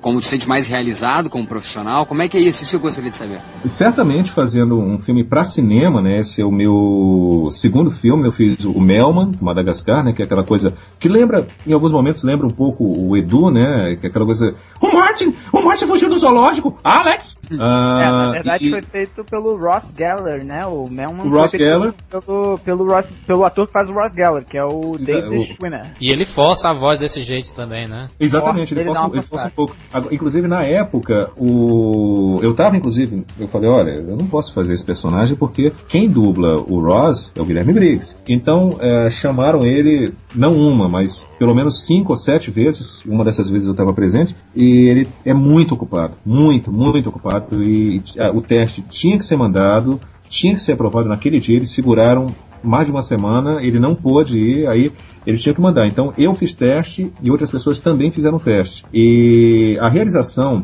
de você fazer um filme para cinema é uma coisa gigantesca, porque todo dublador, eu acho que qual- qualquer profissão que você entre, você não quer ser eternamente o office boy, você não quer ser etern- eternamente o, é, o estagiário, né? Você não quer se- ser aquele cara, você quer crescer na sua profissão, você quer fazer com uma, uma coisa grande, uma coisa de, de destaque. Não é nenhuma questão de ego, entre aspas. Lógico que a gente gosta, né? Tem um, todo, todo dublador, é, todo artista tem essa coisa de querer receber, né? Papéis grandes, papéis difíceis, é, para não ficar eternamente fazendo. O que, que você faz? Eu faço Nova York, em 1945. Né? Então, então, né? Você, você quer pegar desafios, você quer pegar papéis grandes. Então, eu acho que é, chegar ao cinema, você dublar para cinema, pegar papéis grandes, é maravilhoso. É, é uma realização profissional. Eu ainda não tive a oportunidade de fazer nada para Disney. Eu queria muito, né? Isso aí, mas é, essa coisa que é escolhida com calma e tal. Uma hora vai chegar aí o meu dia, né? Um personagem que tem a ver comigo. É porque, como eu disse, os personagens que eu faço, que, que são dados para mim, normalmente são galãs ou então é um, é um troglodita, um cara fortão, uma coisa assim e tal. Tá, mas, mas só, só mais uma coisa, Rica- Ricardo, e, e os filmes, pra, e os filmes, isso que me interessa muito. Quais atores tu falou? Jude Law, né? Pelo Círculo de Fogo. Ele fez o Transformers É. agora, né, cara, também. Fiz para cinema o cara que parece lá o jacaré do El Chan, né? O Sargento Epps, né? É, o Sargento Epstein, eu saí do estúdio com a garganta doendo porque eu gritei muito. Porque o Gritei filme muito, é, é- ele tem um áudio espetacular, inclusive foi indicado em várias categorias do Oscar de som, né, cara? O filme, Ah, mas o filme ele, foi, ele foi mixado, esse filme do Transformers, ele foi mixado ah, nos Estados Unidos. Foi um brasileiro lá, da- do estúdio onde foi gravado, da Delarte, o Gustavo, e a informação que ele passou pra gente lá, a gente trocava né, 50 mil e-mails por dia, ele toda hora, não, refaz essa cena, regrava essa cena, não faz de novo essa cena. Então ele toda hora lá. E o que ele passou pra gente, o feedback que nós temos, é que ah, nos outros países, né, na- principalmente a Europa, é comum eh, ter um filme dublado no cinema. Lá, inclusive, é lei em alguns lugares, né? A Espanha, a Itália, França também. Ah, você tem a- as duas versões para assistir. Então, o que ele passou pra gente foi que quando chegou a versão brasileira para ser mixada lá nos Estados Unidos do Transformers, que os americanos falaram, pô, olha como tá com. O cara fez isso com emoção, com dedicação, com tesão e com um monte mais de ão, que eu não quero falar agora. É, houve um comentário, né? Porque para os outros estava ok, técnico, ok, tá, sincronismo labial, ok, certinho e tal, gritou nesse tom certo. Os brasileiros, houve um destaque. Foi eleita a melhor dublagem do mundo pelos americanos, a- a- a- nivelado por cima da- das outras, da japonesa, papapá, papapá. A japonesa também foi muito elogiada, mas é, a informação que a gente teve foi que o, o- e, e essa avaliação foi dada pelo diretor do filme, Michael Bay, e o Steven Spielberg também, que logicamente os caras são extremamente ocupados, eles não ficaram o dia todo assistindo, mas os trechos que eles viram, pedacinhos que eles viram, falaram, pô, tá ótimo, tá muito, tá com emoção, tá coisa feita com vontade. É, eu acho que como a gente não tem o hábito de fazer filme para cinema, né, dublado, quando pinta, surge uma oportunidade, fi- ficou uma coisa muito bem trabalhada. E o Guilherme foi, nossa, eles se dedicaram, ficaram lá até duas, três horas Guilherme da manhã. Briggs é o diretor de dublagem nacional, né, do Transformers. e o Optimus Prime também, né? É, quando, quando foi feita a, a, a, a dublagem, normalmente a dublagem, 10 horas da noite, pum, acabou. Mas só que isso aí foi uma, um- uma entrega muito grande. O Sérgio Cantu, que fez o rapaz lá, que agora O Sam. É o Sam, o Sé- o Sérgio Cantu, que fez o Sam, que teve que voltar lá algumas vezes para regravar, então ficaram lá madrugada dentro, quando o normal ah, é acabar às 10 horas da noite. Então, quer dizer, foi uma entrega muito grande. Todo mundo ali se entregou. a dublagem do Tá Dando Onda eu achei espetacular. Não é querendo ser é, falar bem, não, mas é porque tá muito boa. Eu assisti no cinema só dublado. Eu achei essa questão da, da adaptação que você falou ficou perfeito, perfeito. Porque eu, acho que foi até recomendação deles, né? Você usar mesmo a gíria de surfistas locais do, de, de cada país, ou não sei, mas ficou perfeito. Eu, eu, não, eu não achei nenhum defeito na, na dublagem. Foi dirigido também pelo Guilherme Briggs, né? O, a- Foi dirigido, foi dirigido por ele, foi dirigido por ele e acompanhado pela Cristina, eu não lembro sobre o nome dela, ela é uma representante da Columbia Pictures e quando ah, antes de fazer o filme, né, o, o Guilherme foi à, à Inglaterra para acompanhar junto com outros dire- diretores de dublagem de outras partes do mundo, todos juntos numa Caraca. sala. É, é um negócio. é, as pessoas, muita gente não tem noção da grandiosidade dos milhões e milhões de dólares investidos numa produção de, um- de uma animação para cinema. É uma coisa monstruosa. As pessoas acham que, ah, eu vou dublar, vou fazer uma voz de desenho animado, é uma brincadeira. Não, é uma coisa seríssima que envolve muito dinheiro, né? Ah, quando eu falo milhões, esse de milhões não vem para mim, não, tá, gente?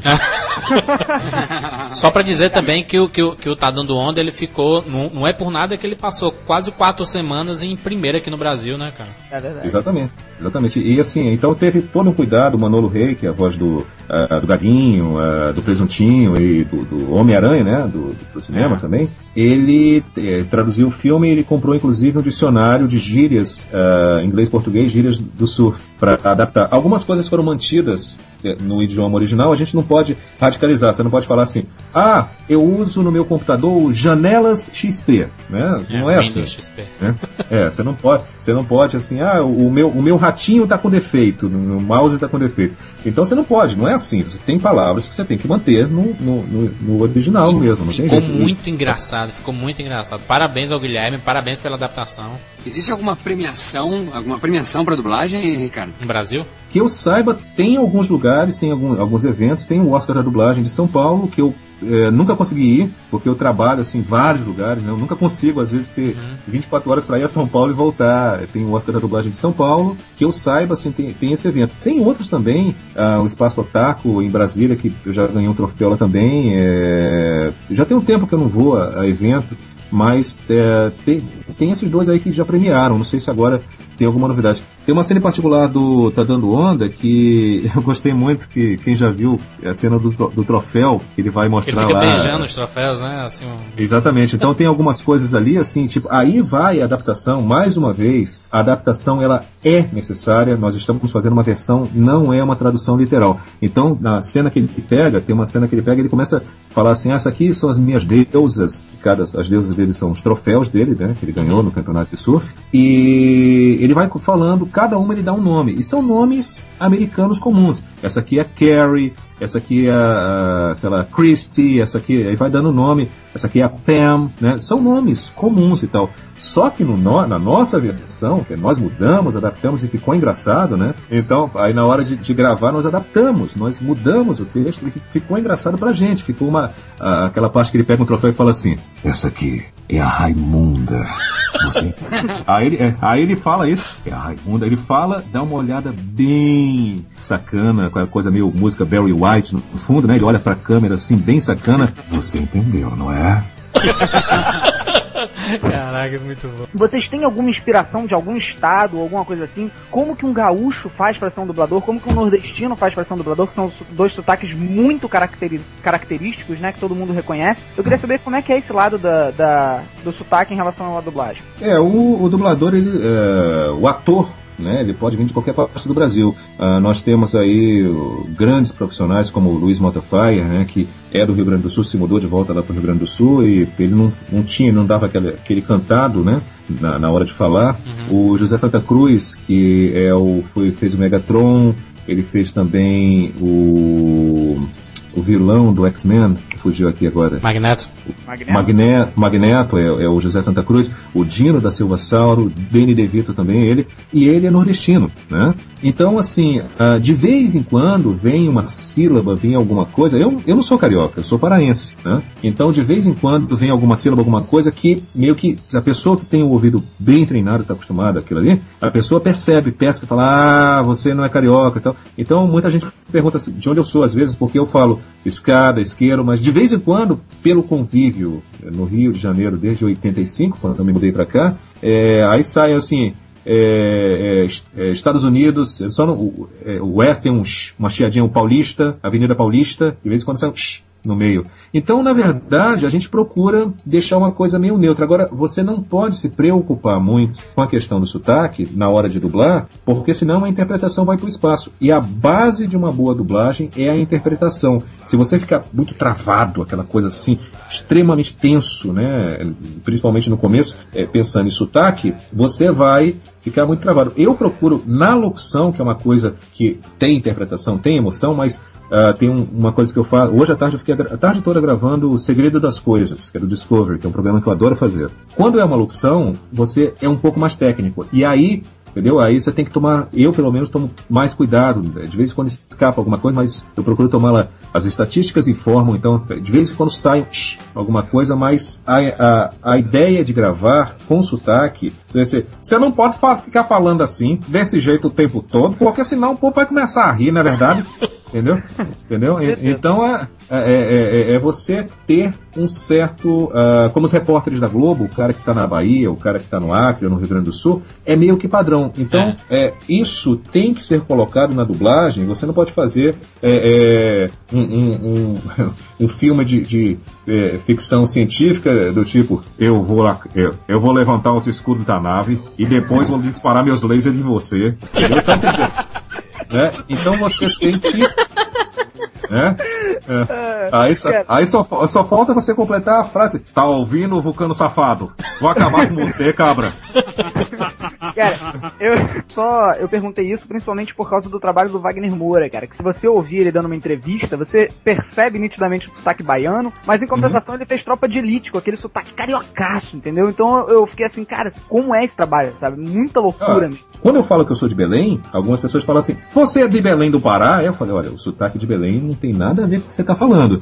e, e aquela coisa, quando fala que o cara é carioca, pô, cara, você é carioca e que maneiro, que legal, fica falando tudo assim desse jeito, entendeu? Então, assim, os cariocas não falam assim, não é, entendeu? Então existe uma, uma, um certo exagero, uma coisa meio caricata com relação a isso. Você é, tem a voz lá do Johnny Bravo que é super caracterizada, assim, qualquer um que ouve já associa ao Johnny Bravo. Essa voz, ela, ela possui alguma espécie de patente, por exemplo, você pode num programa de uma outra emissora onde é transmitido fazer essa voz, é, como é que é? Essa voz pertence a você ou essa voz é meio que assim, o cara fala, olha só, é, você tá fazendo aí a dublagem do Johnny Bravo, mas essa voz ela tem que ser caracterizada e utilizada só pro Johnny Bravo. Você não pode fazer nenhum outro trabalho que utilize essa voz e nem apresentar em talk shows ou alguma coisa do gênero gênero. Existe isso? Como é que é em relação a isso? Não existe nenhum tipo de contrato ou acordo uh, no papel né, uh, que tenha, uh, que garanta ao dublador né, que ele tem uma, um contrato de exclusividade, alguma coisa assim. É um trabalho totalmente terceirizado, uh, não tem, o personagem pertence a Cartoon, a,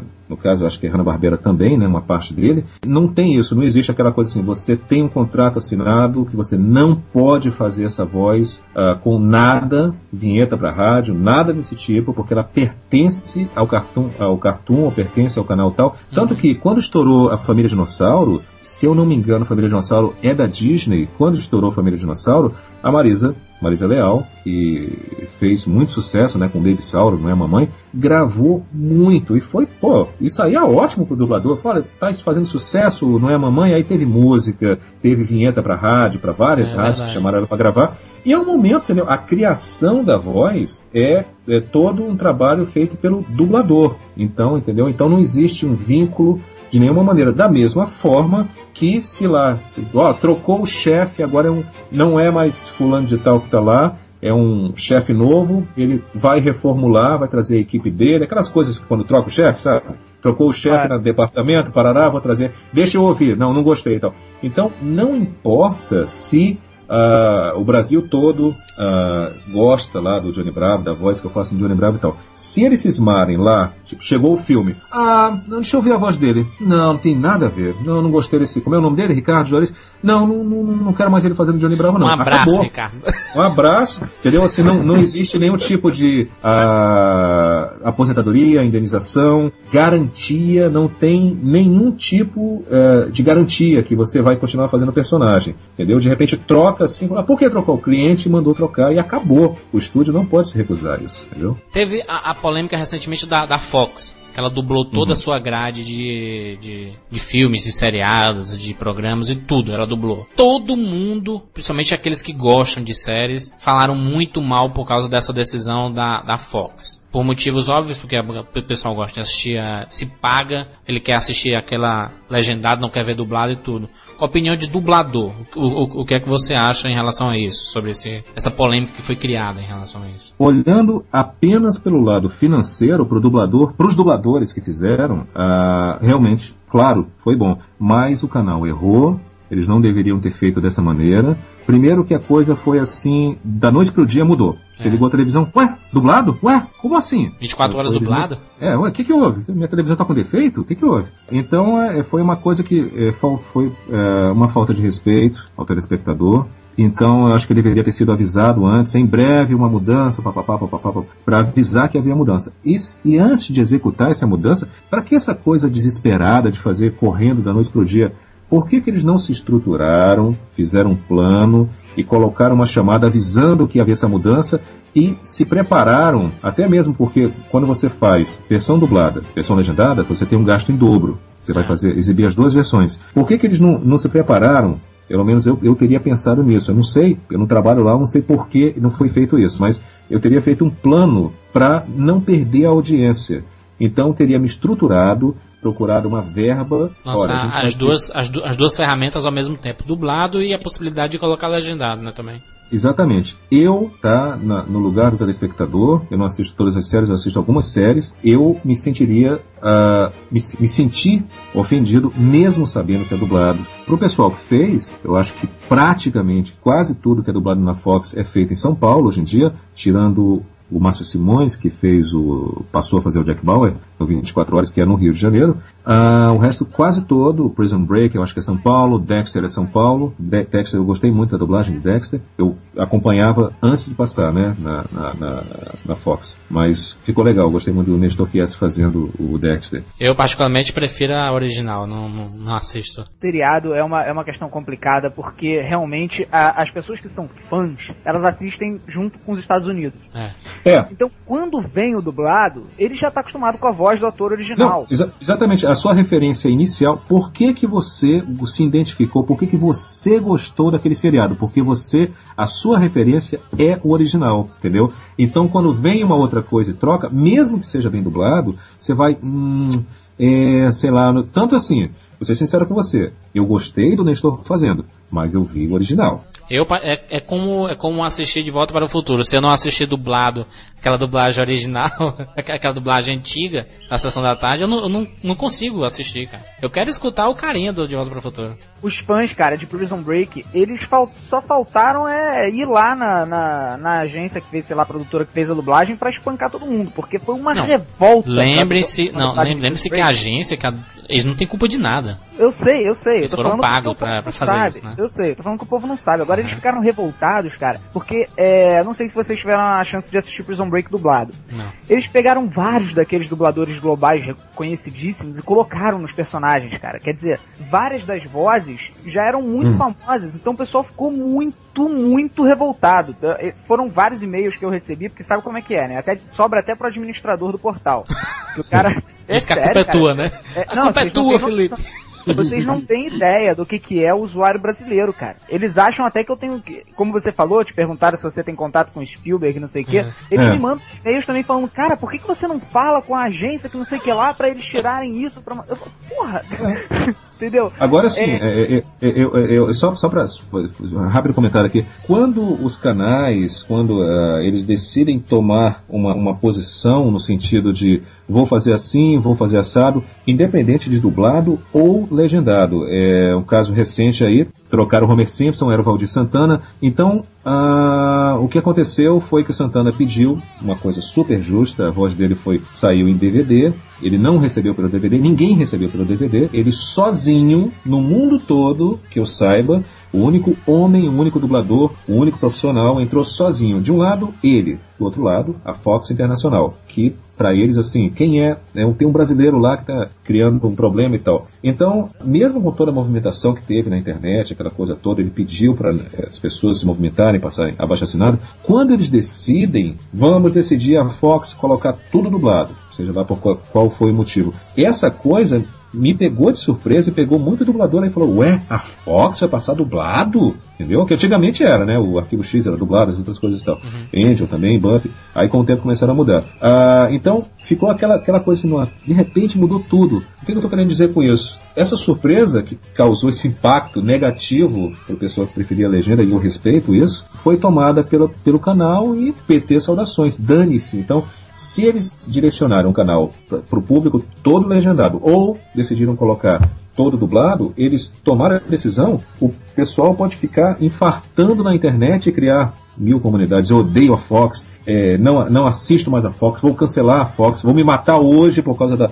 Eu não, não, não conseguindo ver mais o meu seriado preferido. Então, para eles, tanto faz como tanto fez, entendeu? Eles isso até hoje não afetou em nada. Eu citei o caso do Valdir Santana no Homer Simpson. Até hoje não afetou em nada, não fez nem cosquinha. Para eles não, não deu em nada. Assim, foi como aquele mosquitinho que fica no ouvido, aquele sabe aquele mosquitinho no ouvido que vem assim, você dá um tapa e não- nunca consegue pegar ele, sabe? Que desgraçado. É, então, é assim, aquele mosquitinho, quando você está dormindo à noite de luz apagada, ele vem no seu ouvido. Então, ah, isso não, não é para. eu acho que eles veem, as, nós, e eu estou me incluindo nisso, fã, eu também assisto muito seriado, como esse mosquitinho que vem no ouvido, mas também não incomoda, sabe? Não, não, para eles não, não faz diferença. Mas, Ricardo, sabe como é que foi essa decisão da Fox, né, cara? É, uma, agen- uma empresa do tamanho da Fox, né, milho- bilionária, ela tem um departamento específico para pesquisa de opinião. Ela Uhum. quer saber do público o que, que ele acha, etc. Cara, foram Uhum. feitas pesquisas, os resultados foram todos dizendo que o melhor, a melhor coisa a se fazer era continuar legendado. Todos. Aham. Não teve nenhum resultado dizendo que a du- passar a programação para dublado seria a melhor opção. Uhum. O dono da Fox, os diretores da Fox, principalmente o presidente, aquela galera das antigas, foi quem falou: não interessa, vamos colocar dublado e ponto final. Os profissionais centrados que têm a- a- são pagos para poder decidir, tomar esse tipo de decisão, para poder é, é, indicar qual é a melhor decisão a ser tomada, foram completamente ignorados. Uhum. Os presidentes, os diretores foram que decidiram. Isso foi a grande revolta do pessoal, né? Porque, Uhum. porra, eles ignoraram tudo que já estava sendo dito, que estava sendo informado a eles que não daria certo, e o resultado foi escancarado. No primeiro mês, a Fox teve uma queda de audiência de 13%, que é Uhum. um rombo na audiência, né? Então, Sim, claro, claro. Principalmente na TV paga, que, que já não é grande, né, a audiência. pois é. Uhum. Agora, agora, é, o interessante é que a Fox, vendo isso, ela lançou a tecnologia que você pode escolher é, em colocar no idioma original, colocar legenda e tudo. Isso vale para Sky e pra NET. Uhum. A net, só a net digital, né? Isso. O que, que você falou agora sobre o Homer, né? Essa, essa polêmica que teve sobre o Homer Simpson, o que a gente pode falar assim por cima é que não existe ninguém como você falou. O Aldir Santana brigou, brigou, brigou e a Fox vai brigar? Tá bom, então vou colocar outro, né? Apesar de que todo mundo idolatra o Valdir Santana, inclusive eu. Eu acho o Homer Simpson é o Valdir Santana. Uhum. Mas, é, enfim, né? Começaram a falar mal do dublador novo sem ele ter culpa, né? É, uma, uma das coisas que eu falei é, com relação a esses tópicos de, de fórum, de Orkut, essas coisas assim, foi, teve cara, não, aqui eu vou descobrir onde ele mora, vou dar porrada nele, vou meter a porrada nele e tal, entendeu? O cara é um profissional, ele, Ele ele pago, vive né? daquilo, ele foi lá, ele, ele não pediu, por favor, deixa eu roubar o lugar que é do, do entendeu? Ele foi chamado para um teste. O teste foi essa parte é importante. Ele foi chamado para um teste e o teste foi escolhido pelos americanos. Os americanos que nós gostamos mais desse e tal. E Antes do. O, houve, inclusive, uma, uma confusão também. As pessoas, quando falam confusão, uma, uma dúvida. Que antes do filme, o longa, ser lançado, o Valdir Santana dublou o, O trailer. trailer. Isso, é verdade. né? Chegou a entrar com a voz dele. E as pessoas depois, quando entrou o filme, falaram, "Ah, o que aconteceu? Por que que, por que, que tá- trocou a voz? Então, é, a informação que eu tive na época foi que tentaram até o limite, olha Santana,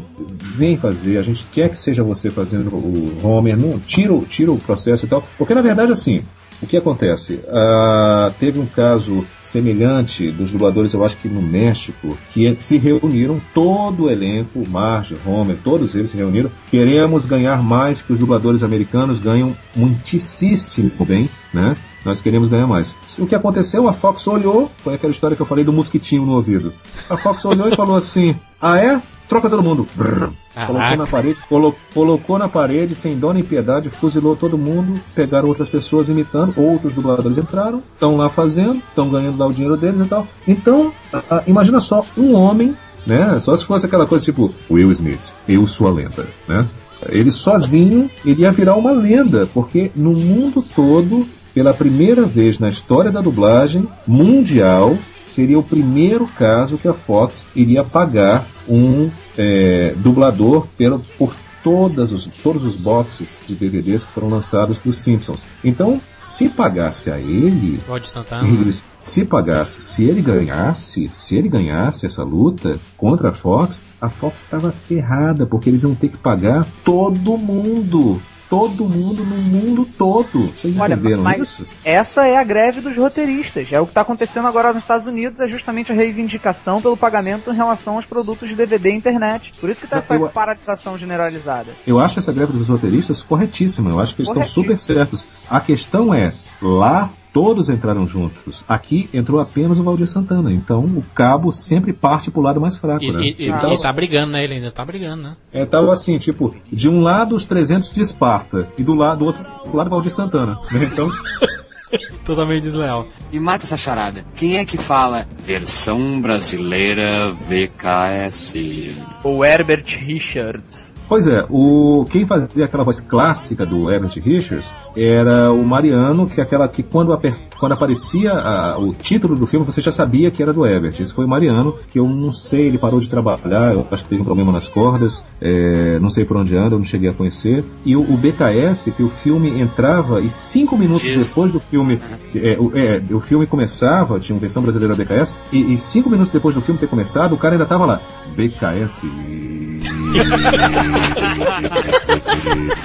Eu acho que ele bebia um muito refrigerante. também, né? Versão brasileira, Alamo. É, é- é- é engraçado que tem umas coisas, você pega os seriados dublados, é, é tudo é da, da- da fase, da época que a gente vive, né? Agora a gente está aí em 2008, então quer dizer, uma coisa que foi dublada em- nos anos 60, né? Outro dia eu estava vendo no YouTube, é, esse, isso é das antigas, isso aí é o Daniel Boone, é muito antigo, Turno do Tempo, essa coisa toda. Então, existia uma maneira de se falar, de se interpretar, né? Que hoje em dia é até engraçado. Tinha uma um cara chegava pro outro lá, eu acho que era um personagem que era um índio, é, Mingo, acho que era o nome dele. ele, Nós temos que descobrir o que está acontecendo aqui, porque esse rapaz está perdido.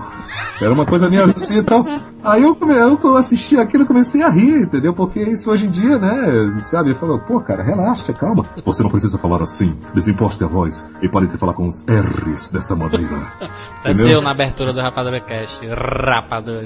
É, é, pois é, pois é. Inclusive, inclusive, é, é, inclusive é, tive muito prazer de fazer é, é, aquele Darth Vader, né? Aquele. Darth Vader não, aquele, aquele- Aquela vinhetinha que eu fiz pra vocês, né? Do, Ah, né, sim, a abertura do, do Rapadura Cast, quem faz é o Ricardo, né? É, pois é. Falando, em- falando em Darth Vader, eu vou fazer mais uma coisa aqui com copa aqui, é, que eu adoro fazer. Logicamente, não tem aqui um equipamento para distorcer a voz, para ficar igual o James Earl Jones, mas uma coisa que eu gosto de fazer com copa é fazer aquele. Caraca, igual. Come to the dark side. Miasma! Miasma! Bombinha de asma. Perfeito, então. Então, valeu, Ricardo, valeu, Felipe, valeu, Ricardo, que fantástico, cara, fantástico. Parabéns pelo trabalho aí. Tomara, tomara que venham várias coisas bacanas pra gente aí, pra gente É, comentar. parabéns, parabéns, Ricardo. Pô, parabéns, obrigado. parabéns. Aí mais novidades, ricardojuarez.com. Foi uma honra aí, Ricardo. Mais uma vez, parabéns pelo, pelo seu brilhantismo como dublador. E obrigado, Jurandir, aí, pela oportunidade de participar. Valeu, valeu, valeu. Então, até semana que vem aí. Um abraço aí, pessoal. Valeu!